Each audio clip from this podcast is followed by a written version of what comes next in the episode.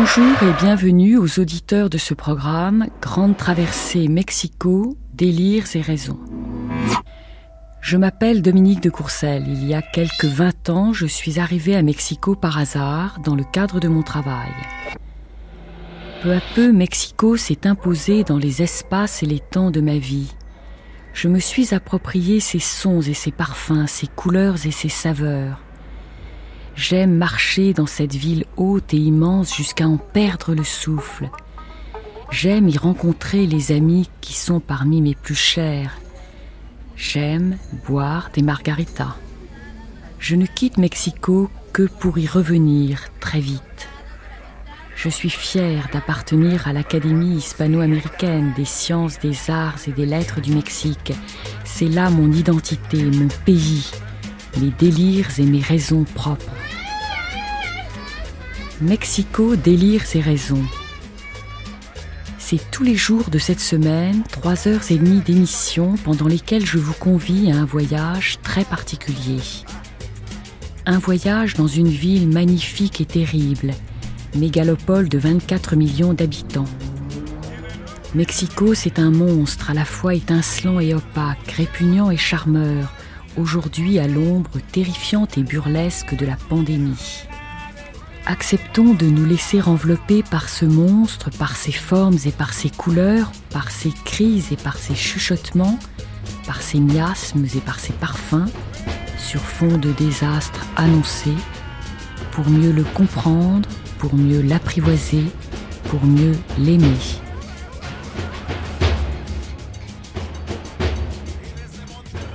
Pendant ces cinq jours, nous avons décliné cinq épisodes.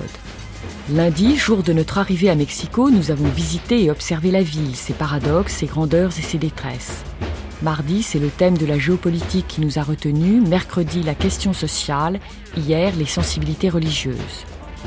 Aujourd'hui, je vous propose Mexico culturel, aux familières étrangetés de peinture, cinéma et littérature et autres lunes cornues, en quête de son improbable identité. D'abord, de 9h à 10h, une heure de voix et d'éclat du passé, comme des bulles successives de temps grâce aux archives de l'INA. Puis, de 10h à 11h, une heure de débat avec, depuis Mexico, Cristina Urrutia, directrice de l'éditorial Técoloté, et Carlos Bonfil, critique de cinéma et journaliste. Et ici, à Paris, Ruben Gallo, professeur à l'université de Princeton, et Homero Arigis, poète et ambassadeur du Mexique à l'UNESCO. Ensuite, de 11h à 12h, nous retrouverons dans la ville de Mexico, après Rafael Barraras, peintre à ses heures, et Paloma Torres, sculpteur, Alfonso Morales Carrillo, photographe et directeur de la revue Luna Cornea, et Philippe Olé-Laprune, directeur de la Casa Refugio et écrivain, ainsi que le photographe Enrique Segara et le peintre Felipe de la Torre. Enfin, de midi à midi et demi, nous écouterons la belle et célèbre écrivaine Marco Glantz dans sa maison de Coyoacán.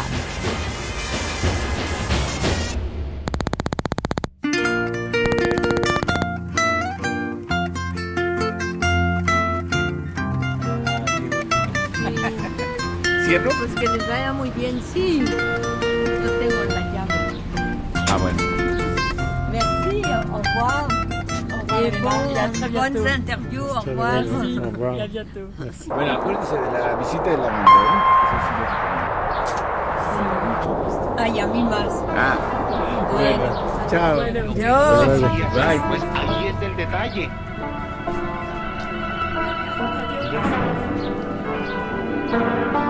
Lo sostengo, no te vayas a cansar. Mexico, délires et raisons, un peu comme un voyage initiatique dans notre monde globalisé.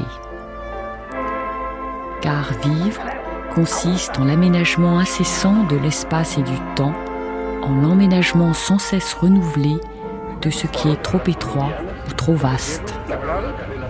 Le pone algo que se llama eh, tequila, del- su favorita hay tradicional, hay herradura y centenario. Et maintenant, les le archives sur le thème de la culture à Mexico jusqu'à la 10 copa heures.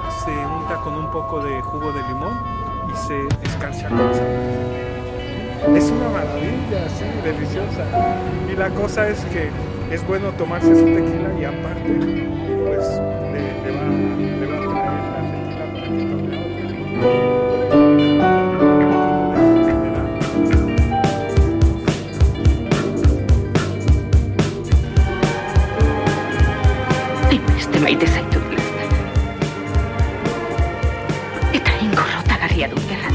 C'est toujours avec regret que l'on s'éloigne du Mexique.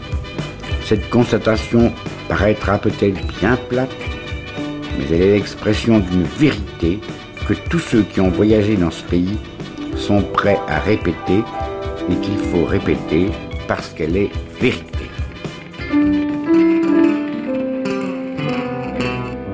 On a 2, 3, 4, 5, 6, 7, 8, 9, 10, 0.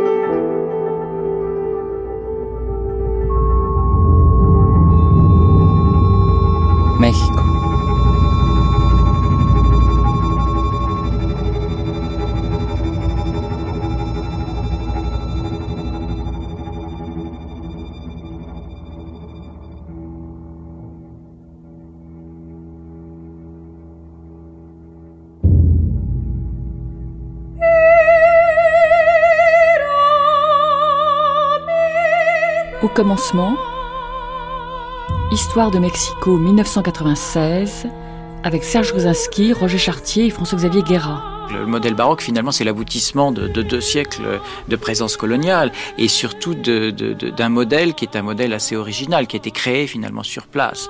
Et euh, avec les, les Lumières euh, dont vous venez de rappeler la violence, parce que c'est ça ce qu'on voit au Mexique, c'est l'aspect violence, l'aspect extrêmement autoritaire. Euh, on a à nouveau l'entrée de Mexico dans, dans l'histoire européenne, la nécessité de s'adapter à un autre modèle qui n'est plus le modèle baroque, et en même temps les, les réactions de la ville à ce modèle. C'est une situation très paradoxale, si l'on veut. Il faut, il faut peut-être comprendre qu'une partie des raisons de, de, de, de la guerre d'indépendance et de la révolte de, de, de ce pays par rapport à la métropole, c'est un rejet des Lumières. Et ça, c'est quelque chose pour nous de très surprenant, parce que c'est là où l'Amérique nous oblige à penser euh, les différentes phases de l'histoire occidentale d'une façon un peu différente. Il y a cet aspect extrêmement paradoxal d'une ville qui, pour devenir autonome, a besoin de couper avec cette modernité imposée. Ensuite, elle va la retrouver sous d'autres formes, au 19e et au 20e siècle, mais il y a là cette, cette violence de, de la civilisation, de la modernisation imposée. Et dans le cas de la ville, par exemple, ça se traduit dès cette époque-là par le, le, début des premières destructions des, édifices baroques, parce que le baroque, c'est laid, c'est exubérant, c'est irrationnel, et que les Lumières, c'est l'art néoclassique. Vous insistez beaucoup sur le théâtre à partir d'un des faits fondamentaux de la ville qui a été la construction du premier théâtre en maçonnerie, qui est le Coliseo Nuevo en 1753. Oui, d'une part parce que le théâtre, c'est, euh, il faut remettre Mexico dans le cadre de cet empire hispanique, cet empire espagnol. Tout le monde connaît le grand théâtre du siècle d'or, c'est une forme euh, culturelle privilégiée, et aussi parce que on voit très bien à travers le théâtre euh, ces, cordons ombilicaux entre l'Europe et Mexico, et entre autres euh, la manière dont le Mex la ville du XVIIIe siècle est en prise directe sur l'Italie et sur Naples les influences venant, alors ce sont les troupes d'acteurs italiens, des musiciens italiens, surtout napolitains, surtout du royaume de Naples. Il faut peut-être rappeler à, nos auditeurs qu'à l'époque, la vice-royauté de Naples, c'est, une, je dirais pas que c'est une colonie de l'Espagne, mais disons, c'est, c'est la possession euh, euh, méditerranéenne de l'Espagne, alors que euh, le Pérou ou le Mexique sont des possessions américaines, et qu'entre, dans tout ce monde-là, il y a une espèce de, planète hispanique où les courants, les musiques, le théâtre, la peinture, l'art baroque aussi, puisque l'art baroque est très influencé par l'art napolitain, tout cela circule de Naples jusqu'à Mexico. Un, un, mot sur la, la, la, ville baroque dans notre parcours. Vous dites c'est un baroque, mais un baroque inscrit dans des règles, celle de la ville ou celle de l'esthétique historique antique. La ville a un plan géométrique elle a des rues qui se coupent à angle droit et des avenues très larges. Or, elle présente... ça depuis le XVIe siècle. Depuis, le XVIe siècle. Il se fait que par, non pas par hasard, mais qu'elle a exactement euh, la structure qui permet à, à, ce grand décor baroque, à cette fête baroque, d'avoir des proportions tout à fait spectaculaires. Que, proportions qui ne peuvent pas exister ni à Madrid ni à Rome, parce qu'il n'y a jamais ces, ces immenses avenues, ces immenses places. La grande place de Mexico, Plaza Mayor, qu'on appelle aujourd'hui le Zocalo, est un endroit gigantesque, même pour aujourd'hui. C'est à peu près, puisqu'elle a été conçue à l'époque de Charles Quint, c'est à peu près 12 fois la, la, grand, la grande place de Bruxelles. En fait, entre la ville de la Conquête, celle qui euh, occupe les années 1520 jusqu'en 1570, et puis véritablement l'éclosion du baroque, un siècle plus tard, 1660-1670, il y a quelque chose qui m'a beaucoup intéressé, comme une espèce de, de voie dans laquelle s'engager la ville, et qui sera finalement une impasse, vers une autre forme de culture, et d'autres formes surtout de, de vie culturelle et d'élites intellectuelles. Euh, la ville euh, est toujours en prise sur ce qui se passe en Europe, mais avec des retards ou parfois euh, certaines anticipations. À partir de 1570, on s'aperçoit que ce que vit l'Europe à l'époque, les guerres de religion, l'affrontement très marqué entre protestantisme, catholicisme, la guerre en général, les troupes de la fin du XVIe siècle, la ville et le Mexique échappent à cela. Et que par ailleurs, c'est parce que c'est l'Amérique, tout ce qu'on appelle, tout ce qu'on associe au Concile de Trente, à la contre-réforme, à ces répressions, à cette mise en ordre, euh, mettent énormément de temps à se mettre en place au Mexique. Ils mettront, ça, ne marchera qu'à partir de la deuxième moitié du XVIIe siècle. Et qu'en même temps, se produit le phénomène qu'on avait déjà vu au XXe siècle, c'est-à-dire ces, ces gens qui viennent d'Europe, qui viennent se réfugier là parce que parce qu'on gagne beaucoup d'argent, parce que pour des intellectuels, on peut faire une très brillante carrière à Mexico alors qu'on sera coincé en Espagne, parce que euh, il est très facile de Mexico euh, partir euh, un peu plus loin vers le nord, ou même de partir aux Philippines si jamais l'Inquisition est un petit peu trop gênante. Et donc on a toute une série de communautés intellectuelles extrêmement diverses qui se développent en même temps. Alors, il y a des Espagnols, il y a des gens de l'Europe du Nord, il y a des Italiens, mais il y a aussi des Indiens, il y a aussi des Métis, et ça crée un, panorama extrêmement différent de celui auquel on faisait référence d'une ville finalement dominée comme une ville d'Europe par la ville et par la cour.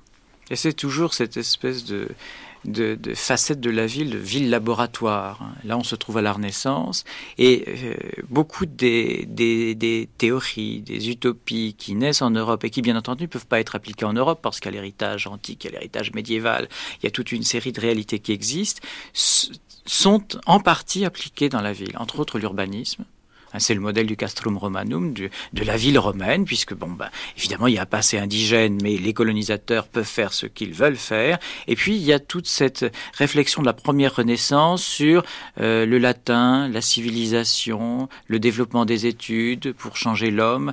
Et ça se traduit par des instituts euh, d'enseignement, donc ce collège d'enseignement supérieur est tout de même assez... Des franciscains Des franciscains, c'est paradoxal de voir que le, le premier centre universitaire a été ouvert non pas pour les Espagnols, pour les vainqueurs, mais pour les vaincus, pour la noblesse indienne. Hein, comme si Mexico était un laboratoire de la Renaissance, comme plus tard ça deviendra un laboratoire des Lumières. Qui vous a parlé de Mexico Allô, allô Allô, Paris La conférence de l'UNESCO se tient dans le grand amphithéâtre de l'École normale nationale du Mexique. Au fond de la grande salle s'élève une vaste tribune à laquelle préside M. Jacques Maritain, ambassadeur de France, entouré de M. Huxley et de ses principaux collaborateurs. Chaque participant est muni d'un petit poste récepteur qu'il porte sur la poitrine et en poussant un bouton, il peut à volonté entendre les discours en français, en anglais ou en espagnol. Le silence s'établit. Euh, la première séance de travail de l'UNESCO va commencer. Monsieur Jacques Maritain rappelle d'abord le rôle joué par le président Léon Blum lors de la, première conférence de l'UNESCO à Paris. Le président Léon Blum a dû en effet renoncer au dernier moment à se rendre à Mexico et M. Maritain le remplace. Il déclare nous nous réunissons à un moment particulièrement grave de l'histoire du monde, ou en face d'une tension internationale et d'antagonisme croissant dont il serait vain de sous-estimer les dangers, de vastes parties de l'opinion publique risquent de se laisser obséder par la hantise de la catastrophe et de s'abandonner à l'idée de la fatalité de la guerre. L'angoisse des peuples déferle sur tous les rivages. Est-ce que dans ce monde écrasé par la détresse d'après-guerre et par la chape de plomb des intérêts économiques, politiques et idéologiques en rivalité, ceux qui sont dévoués aux œuvres de la pensée et qui sentent la responsabilité d'une telle mission ne donneront pas une voix à l'instinct élémentaire de conservation, à l'immense nostalgie de paix et de liberté, au refus du malheur et de la mort, qui, malgré une espèce d'étrange passivité apparente, plus voisine du désespoir que de la force d'âme, agite les profondeurs souterraines de la conscience des hommes.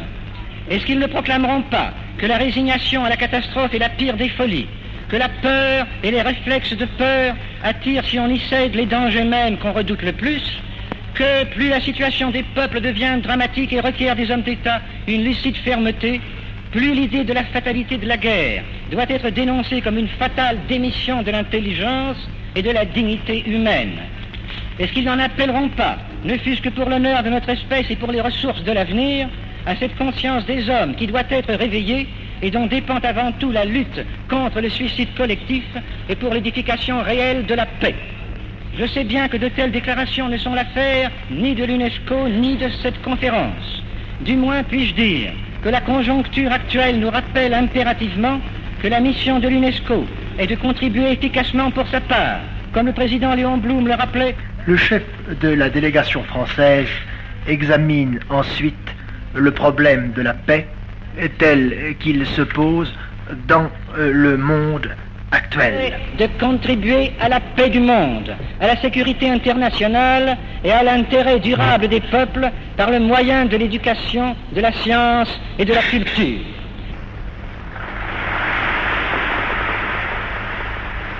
Ici, radiodiffusion française et service de radiodiffusion Terre latine, parlant de Mexico. André Breton, 1952, s'exprime sur sa rencontre avec Trotsky à Mexico. La possibilité d'un tel voyage réalisait une des grandes aspirations de ma vie. De vocation, je ne suis pas du tout porté au voyage, mais était-ce, je ne sais, en raison de lectures d'enfance. Le Mexique était entre tous le pays qui m'attirait. Je m'empresse de dire que je ne fus aucunement déçu.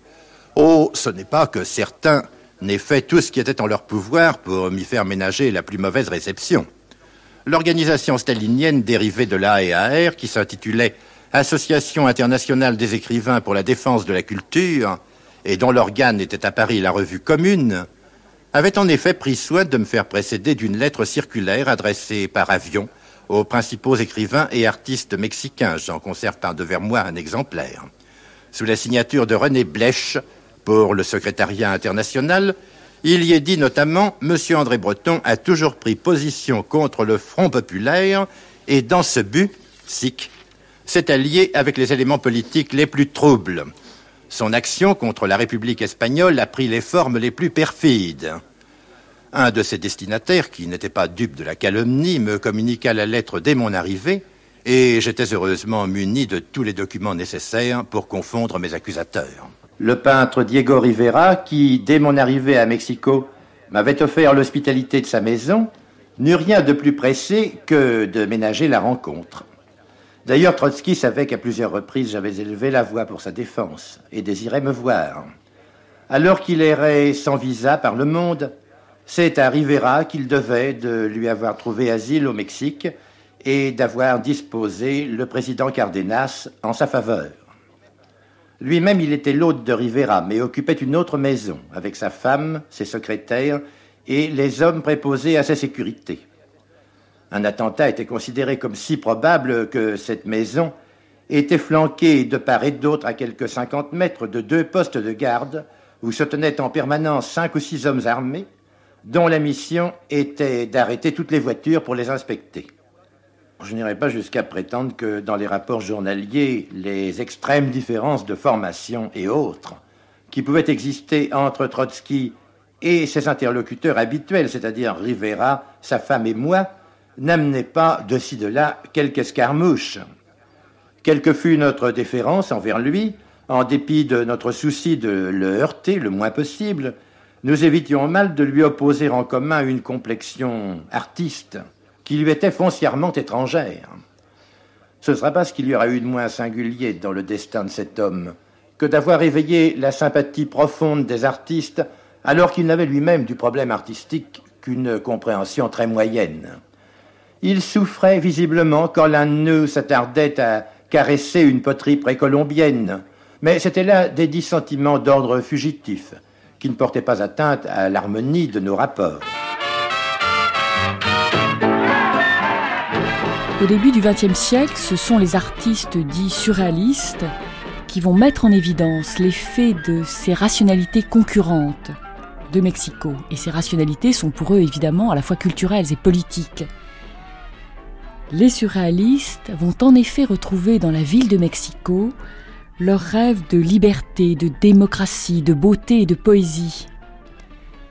Et c'est ainsi qu'on peut considérer que l'univers cosmique et tellurique de quelqu'un comme Rufino Tamayo se fonde sur l'œuvre d'André Breton et de Benjamin Perret, comme sur celle d'Octavio Paz, parce qu'elle symbolise la liberté artistique par opposition aux consignes du nationalisme, des muralistes et du réalisme socialiste, contre lesquels se déclarent aussi bien Breton que Trotsky dans leur manifeste pour un art révolutionnaire indépendant qu'ils ont réalisé, qu'ils ont rédigé ensemble à Coyoacán en 1938. Dans son poème Mariposa de Obsidiana, paru en 1950 à Paris dans l'almanach surréaliste du demi-siècle, Octavio Paz écrit Oui, moi-même la mère de la pierre à feu et de l'étoile, moi, enceinte du rayon de soleil, je suis la plume bleue qu'abandonne l'oiseau dans la ronce. Je dansais, la poitrine dressée, et tournant, tournant, tournant jusqu'à rester immobile. Alors je commençais à lancer des feuilles, des fleurs, des fruits. Dans mon ventre battait l'aigle. J'étais la montagne qui engendre quand rêve la maison du feu, la marmite primordiale où l'homme cuit et devient homme.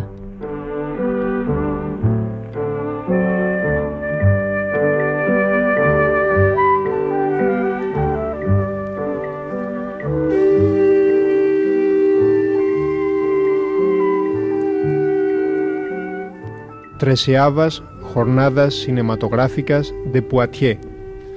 El cine mexicano.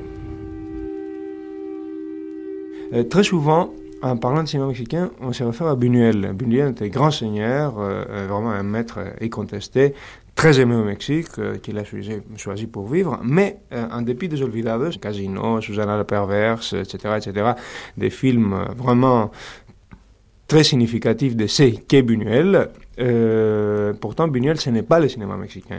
C'est un grand créateur espagnol qui, d'ailleurs, n'est pas seul. Il y a eu de nombreux intellectuels, artistes espagnols qui sont réfugiés au Mexique après la fin de la guerre civile. Bah oui, Carlos Velo, par exemple, c'est un il fait, il fait torero, euh, et il, fait, il participe à la ICES. Et Luis Alcoriza est un espagnol. C'est la même chose. Alcoriza, bon, Alcoriza, disons, actuellement, dans l'étape, dans l'étape qu'on traverse le cinéma mexicain, vraiment, c'est un élément moteur assez, assez important. On a pu le constater en voyant Mécanique Mm. On peut dire d'ailleurs que plusieurs grands films réalisés par des étrangers au Mexique ont eu un retentissement et sur le public international en offrant une certaine image du Mexique et sur l'esprit même du cinéma mexicain. Il faut rappeler Que Viva Mexico, et il faut rappeler euh, Redes en 1934-35, euh, on peut rappeler certains films tournés par les Américains au Mexique, le fameux Viva Zapata, par exemple, d'Elia Kazan. Oui, mais peut-être là, euh, le cinéma mexicain actuel essaye de se faire, de, de, montrer quand même un visage qui est différent de ce qui est perçu comme le cinéma mexicain,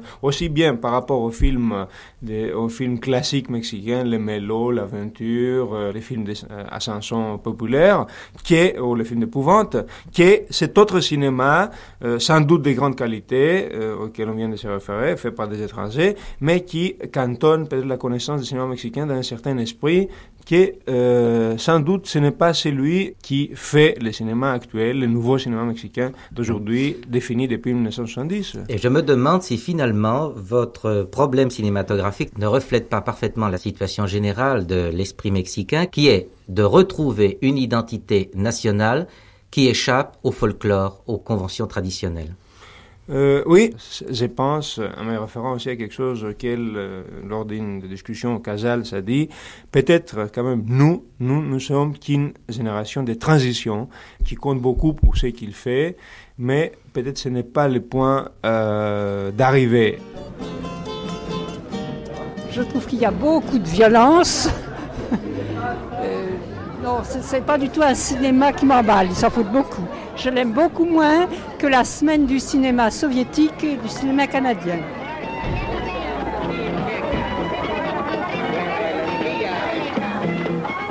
Mardi du cinéma. Le cinéma mexicain par Robert Grelier. Qu'est-ce que tu lui donnes J'ai soif. Eh ben, mets-la de côté. On a plutôt de mauvaise humeur, alors c'est pas le moment de lui demander à boire.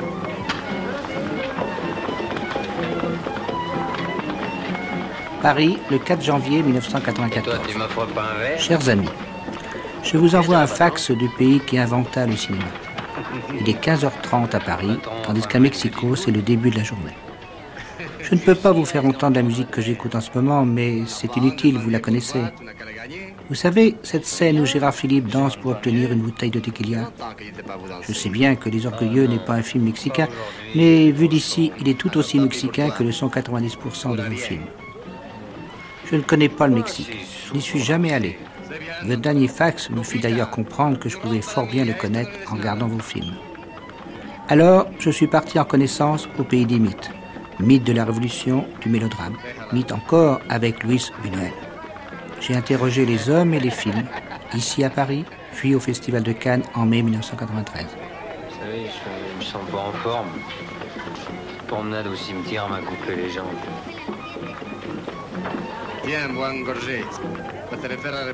Ivan Trujillo. Pero creo que podemos dividirla en, en va, varias On peut le diviser en plusieurs parties. El cine mexicano, Le cinéma mexicain, pendant les années 30, quand il a vraiment commencé comme industrie, eh, eh, à ce moment-là, on a établi une série de règles qui ont fait que le cinéma mexicain a réellement existé. Il a créé une réalité qui était très différente de la réalité réelle. Estereotipos en ese momento que incluso exporta muy eficientemente Il a créé des stéréotypes et il s'est très bien exporté en Amérique latine. que va desarrollándose y que tienen una influencia muy particular y que crean una supuesta realidad de un México Il s'est bien développé et il a créé une réalité fictive, mais qui était la réalité pour le spectateur aussi bien national qu'étranger. En los 50 quizás se crea una Dans les années 50, otra realidad ficticia que es un poco la ciudad de on México, crée une autre México réalité fictive a lo que podría ser la realidad, aunque ciertamente sur la ville de Mexico. sí retrata realmente lo que era la Ciudad de México. Y se crean entonces también otro tipo de, de género típicamente mexicano. Et on crée alors un autre type de genre typiquement camaroteras en mexicain, ese momento. Eh, la comédie otro- Otra paysanne. influencia más en, en el cine serían otros géneros también de los 50 hasta los 60 como el cine de luchadores, de la lucha libre. Dans les années espectáculo 50 et que era 60, il y a eu aussi le style de cinéma de euh, circo, de la lutte libre. Pero en los 60 y 70 los cineastas mexicanos, desde luego, Mais dans les années influenciados, 60 et entre otros, 70, por la nueva ola francesa, por los grandes cambios, les cinéastes mexicains ont été influencés par la nouvelle vague française. Et on a commencé à voir du cinéma indépendant et intéressant. Et donc on a eu, selon les époques différentes politiques du pays, des types différents de cinéma. On a l'impression que cette rétrospective, euh, aujourd'hui, que l'on voit, c'est une rétrospective de la nostalgie. Est-ce qu'il n'existerait plus de cinéma mexicain? Creo que hubo un tiempo, realmente quizás estamos hablando de 10 años, de prácticamente una ausencia de cine mexicano. Je crois Después que, la- effectivement, durante la guerra y después de la guerra la influencia del cine Pendant mexicano muy 10 ans, il n'y a fuerte, pas eu de cinéma mexicain. países de habla hispana y Pendant la guerre et après la guerre, on a eu un public euh, de langue espagnole. C'est là qu'on a créé les grands mythes comme euh, Maria Félix ou Dolores del Rio.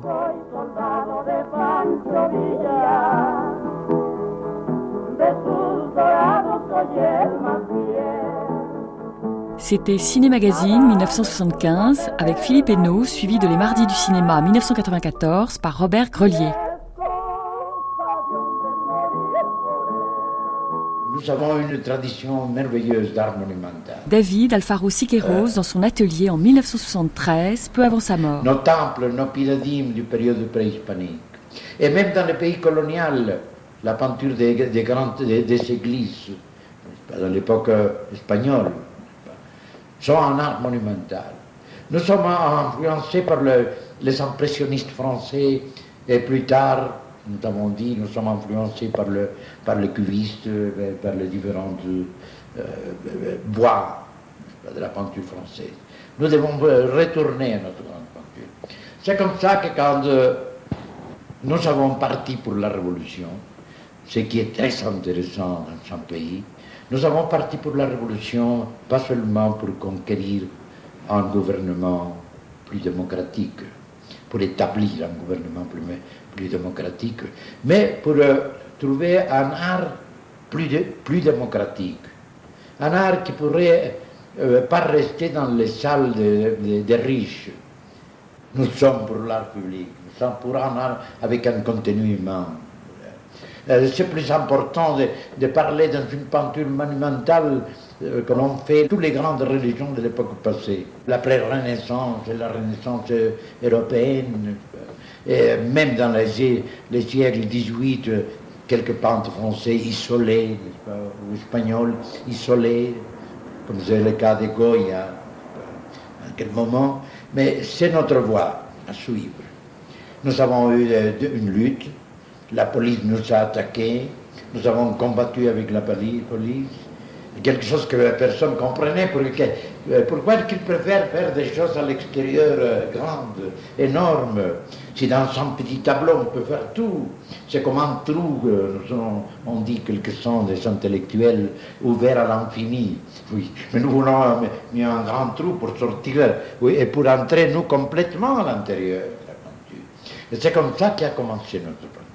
Après, le gouvernement nous a aidés, le gouvernement de la Révolution, dans la première époque, parce que nous étions des officiers de son armée.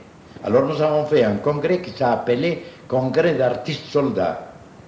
Ça a été lieu en 1918 à Guadalajara, c'est la capitale de, la capitale de l'État de Jalisco.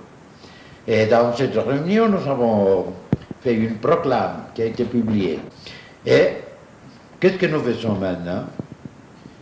Qu'est-ce que nous avons fait un petit peu avant? Un petit peu avant, nous avons euh, commencé à faire notre peinture murale dans la Escuela Nacional Preparatoria, l'école nationale préparatoire, le bachillerato. Et après ça, nous avons envahi les édifices publics, pas seulement d'ici, mais notre mouvement sorti de Mexico et a parti pour le Sud-Amérique. Alors, euh, tous, nous avons fait des peintures. Il y a des, trois peintres euh, qui ont travaillé au Panama, euh, Rivera a parti aussi pour Chili, moi je parti un petit peu avant que lui, euh, et nous avons fait des peintures murales là-bas. Alors notre euh, peinture murale s'est étendue pour tous les, les, pays de l'Amérique. Aux États-Unis, nous avons fait des peintures. Nous avons établi un atelier à New York. Alors tous les peintres même tous les peintres modernes, pas seulement ceux qui font de la peinture murale, ils ont travaillé avec nous dans nos ateliers à Philadelphie, à New York, à San Antonio, Texas, à Californie, à, dans tout le Nouveau-Mexique, le Nouveau-Mexique. Et c'est comme ça que notre mouvement se développe. Après, il y a eu des grandes réactions. Des, ben, des, gouvernements qui devenaient réactionnaires par période. Alors ils l'ont combattu, plutôt que contre notre manifestation de peinture elle-même, contre les contenus de notre peinture. Alors nous avons eu des répressions, Il y a eu même des répressions violentes. Il y a eu des éventuellement qui ont été, euh, euh, on était salis, on était cassés. Il y a eu des moments où il y a eu des véritables révoltes de nature politique contre notre peinture pour, son contenu politique. Alors l'histoire de notre peinture, c'est une, une histoire de la peinture qui font des citoyens, des hommes qui ont une conscience humaine, c'est-à-dire une conscience politique. Parce que la manifestation la plus humaine, la plus profonde, c'est la conception politique dans l'homme. Un homme qui n'a pas une conscience politique, c'est un homme qui, euh, qui euh, nage dans l'espace. Il faut connaître pour savoir comment est-ce qu'on met les pieds dans le... Parce que même pour faire l'art, on peut dire surtout pour faire de l'art. Parce que l'art avait perdu, plus important qu'un contenu dramatique d'une société. Les peintres étaient plus intéressés pour connaître les structures d'un groupe d'oranges, d'une nature morte, ou d'une belle femme assise sur une belle chaise. Nous avons dit non, retournons à l'homme, retournons à l'homme avec ses problèmes, comme les grands peintres de toutes les grandes périodes de l'histoire. Alors, je pense que la seule grève importante, la seule manifestation, la seule révolte qu'il y a eu dans le monde de notre époque, ça a été la révolte du mouvement de peinture mexicaine. Aujourd'hui, c'est ma quatrième étape. La quatrième étape. C'est-à-dire après les polyformes, c'est ma quatrième étape. Les autres peintures correspondent à ma première et seconde étape, qui sont aussi dans des édifices publics. Et celle que je fais dans l'Amérique du Sud, n'est-ce Mais là, je pense que nous sommes entrés dans cette période. Il y a une grande opposition des académiciens d'un côté, des partisans de la peinture européenne d'autre côté, contre ce que je fais. Mais je sais bien que je suis en train de faire un humble effort pour pousser notre mouvement de peinture murale à cette quatrième époque, du point de vue de la conception de l'espace, du point de vue du contenu humain, du point de vue des matériaux qu'on emploie, sur tous les, les, problèmes qui entrent dans les problèmes globaux essentiels de la peinture et surtout de la peinture monumentale. Vous avez été emprisonné pendant quelques années en tant que prisonnier politique, bien entendu. Est-ce que vous avez pu continuer à peindre en prison? Oui, euh, c'est-à-dire j'ai travaillé en prison. Euh, dans, la, dans la violence de notre vie mexicaine, nous avons lié notre production d'art à la transformation sociale de notre pays.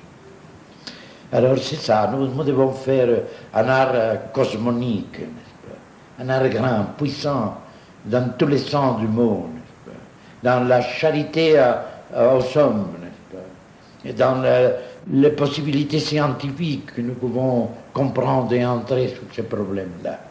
Alors, euh, c'est ça. C'est une espèce de résumé un petit peu passionné de ce que j'ai dit et écrit pendant de longues années.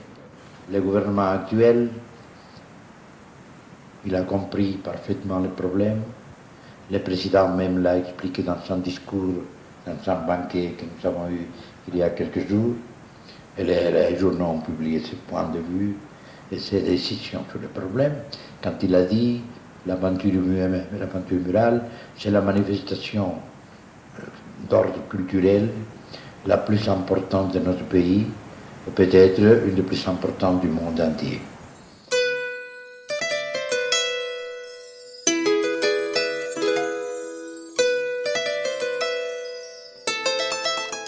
Probaré los lápices tajados al punto infinito que mira siempre adelante. Esquisse de ma vie.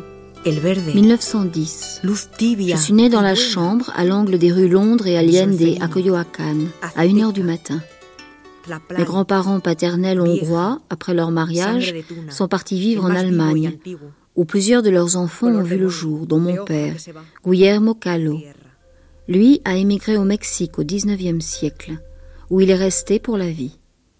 Il a épousé une jeune fille mexicaine, mère de mes sœurs, Luisita et Margarita. Après la mort prématurée de sa femme, il a épousé ma mère, Mathilde Calderón y González, une des douze filles de mon grand-père, Antonio Calderón, indigène mexicain, et de ma grand-mère, Isabel González y González, fille d'un général espagnol. Diego, principio. Diego, constructor. Diego, mi niño. Diego, mi novio. Diego, pintor. Diego, mi amante. Diego, mi esposo. Diego, mi amigo. Diego, mi madre. Diego, mi padre. Diego, mi hijo. Diego, yo. Diego, universo. Diversidad en la unidad. ¿Por qué le llamo mi Diego? Nunca fue, ni será mío. Es de él mismo.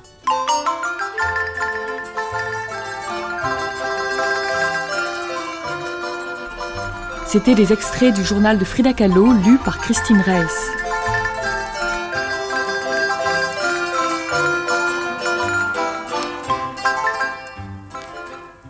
Nous vous prions d'écouter Mariachis y Cantores, une émission de musique populaire mexicaine dont les enregistrements vous seront présentés par Olivier Dorère, qui les a recueillis lors de son récent séjour à Mexico à l'occasion de l'exposition technique française.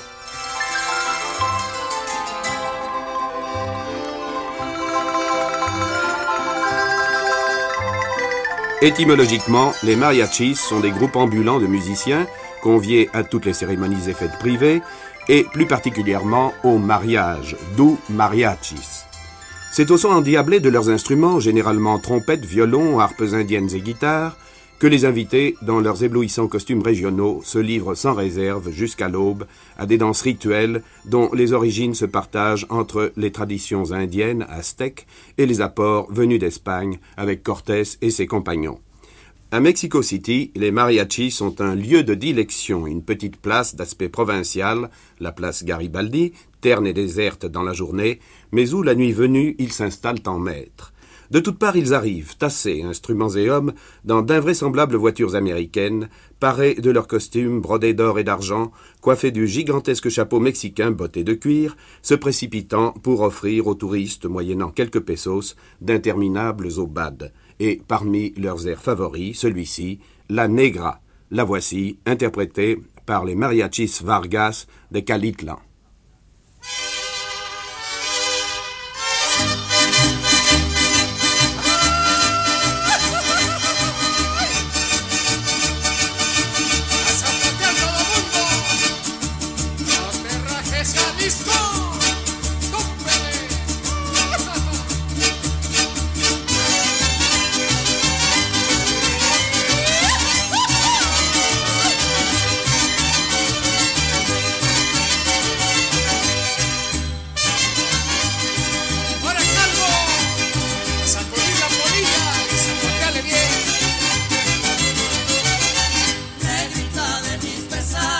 Que vous m'expliquiez cette phrase. L'histoire de l'Amérique latine ressemble à une histoire racontée par un mime. Oui. Où vous avez lu ça euh, Je l'ai lu. Je vois, je vois. oui, euh, je parle là de l'absence d'un langage qui était caractéristique de notre histoire. Euh, je vous disais tout à l'heure que l'Amérique latine a trouvé immédiatement une identité, une littérature, des voix. Il y a Juan Ruiz de Alarcón qui était un merveilleux écrivain bossu, mexicain, qui est arrivé en Espagne et qui, inspiré par son merveilleux comédie La Verdad Sospechosa, La Vérité Suspecte, a inspiré Corneille, le menteur. Il a eu sur Juana Inés de la Cruz, qui était une nonne, la seule poète euh, du XVIIe siècle comparable à Góngora, le grand poète baroque euh, espagnol. Alors elle était obligée de garder silence, de détruire ses livres, de, détruire sa bibliothèque par l'Inquisition, par l'Église euh, au Mexique. Voyez-vous comment euh, le silence nous a été imposé? Et de cette euh, silence, quelle douleur est née et quel sens d'insatisfaction devant un langage qui est le langage des mimes, euh, des gens qui font la rhétorique, des discours politiques, les lois qui s'obéissent mais ne se euh, respectent pas dans la réalité. Dans, le vide, quoi. Dans une espèce de vide où on a créé un immense pays légal qui n'a rien à, n'a rien à faire avec le pays vrai, avec le pays réel. Euh, alors, quand je parle de mime, je parle de tous ces mots faux qui ont écrit l'histoire de l'Amérique latine et de notre obligation de trouver tout ce que n'a pas été dit par l'histoire, tout ce qui a été gardé sous silence par l'histoire. Et vous estimez aussi que les Occidentaux ne veulent pas connaître ces pays d'Amérique latine. Ils veulent presque rester ignorants, comme si ça ne les intéressait pas. J'espère que c'est pas vrai, ça, ce que vous dites. Ça non, non, non, mais euh, c'est l'inquiétude que vous avez, vous surtout. Euh, oui, oui, je, je peur de, je peur de ne de, pas me connaître moi-même. Hein, je, je peur de l'absence de notre propre connaissance. Mais, mais oui, on, euh, on aimerait pas être connu. Je, ne sais pas si c'est ça, mais, mais, mais, c'est connaître, c'est connaître entre tous. C'est ça qui est important finalement. C'était Carlos Fuentes au micro de Jacques Chancel en 1979. Poésie sur parole, cette semaine, Octavio Paz. Liberté sur parole. Là où cessent les frontières, les chemins s'effacent. Là commence le silence. J'avance lentement et je peuple la nuit d'étoiles, de paroles, de la respiration d'une eau lointaine qui m'attend où paraît l'aube. J'invente la veille, la nuit, le jour qui se lève de son lit de pierre et parcourt, yeux limpides, un monde péniblement rêvé. Je soutiens l'arbre, le nuage, le rocher, la mer, pressentiment de joie. Inventions qui s'évanouissent et vacillent face à la lumière qui se désagrège. Et puis les arides montagnes, le hameau d'argile séché, la réalité minutieuse d'un pirou stupide, de quelques enfants idiots qui me lapident, d'un village rancunier qui me dénonce. J'invente la terreur, l'espoir, le midi, père des délires solaires, des femmes qui châtrent leurs amants d'une heure, des sophismes de la lumière. J'invente la brûlure et le hurlement, la masturbation dans les latrines, les visions dans le fumier, la prison, le pouls et le chancre, la bataille pour la soupe, la délation, les animaux visqueux, les frôlements ignobles, les interrogatoires nocturnes, l'examen de conscience, le juge, la victime, le témoin. Tu es en trois. À qui en appelles-tu maintenant? Et avec quelles arguties veux-tu détruire celui qui t'accuse? Inutile les placets, les plaintes, les alibis. Inutile de frapper aux portes condamnées. Il n'y a pas de porte, mais des miroirs Inutile de fermer les yeux ou de retourner parmi les hommes. Cette lucidité ne m'abandonne plus. Je briserai les miroirs. Je mettrai en morceaux mon image, que mon complice, mon délateur, chaque matin reconstitue pieusement. La solitude de la conscience et la conscience de la solitude. Le jour avec pain et eau, la nuit sans eau. Sécheresse. Champ ravagé par un soleil sans paupières œil atroce, conscience, présent pur, où le passé et l'avenir brûlent sans éclat ni espérance. Tout débouche dans cette éternité qui ne débouche nulle part. Là où s'effacent les chemins, où s'achève le silence, j'invente le désespoir, l'esprit qui me conçoit, la main qui me dessine, l'œil qui me découvre. J'invente l'ami qui m'invente, mon semblable et la femme. Mon contraire. Tour que je couronne d'oriflamme, muraille que mon écume assaille, ville dévastée qui renaît lentement sous la domination de mes yeux. Contre le silence et le vacarme, j'invente la parole. Liberté qui s'invente elle-même et m'invente chaque jour.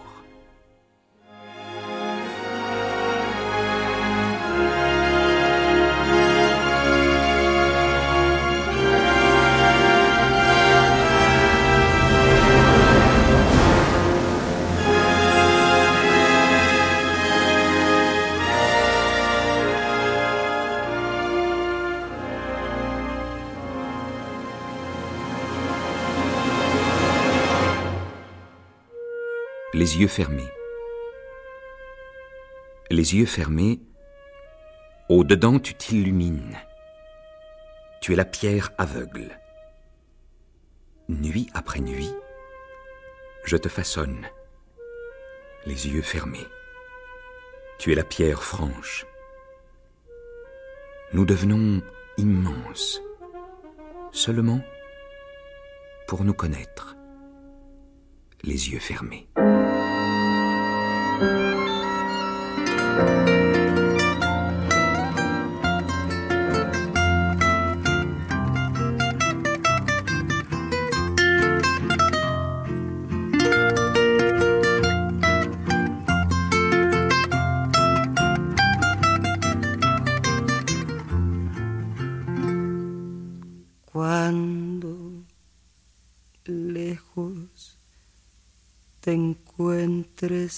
De mí.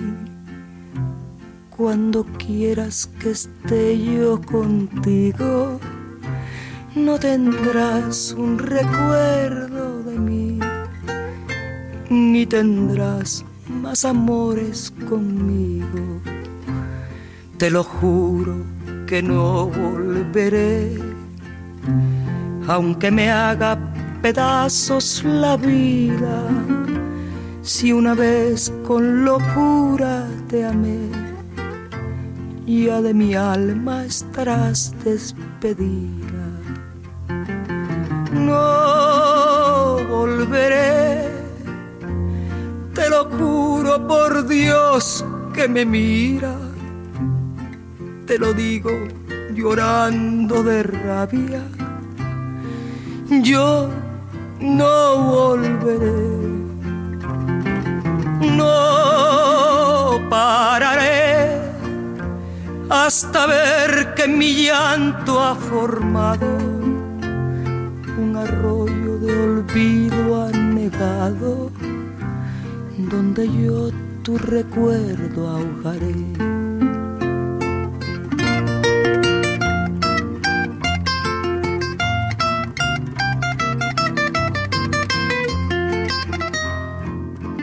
Des archives avec l'aide d'Arnaud Plançon de l'INA et de Mélodie Lespine.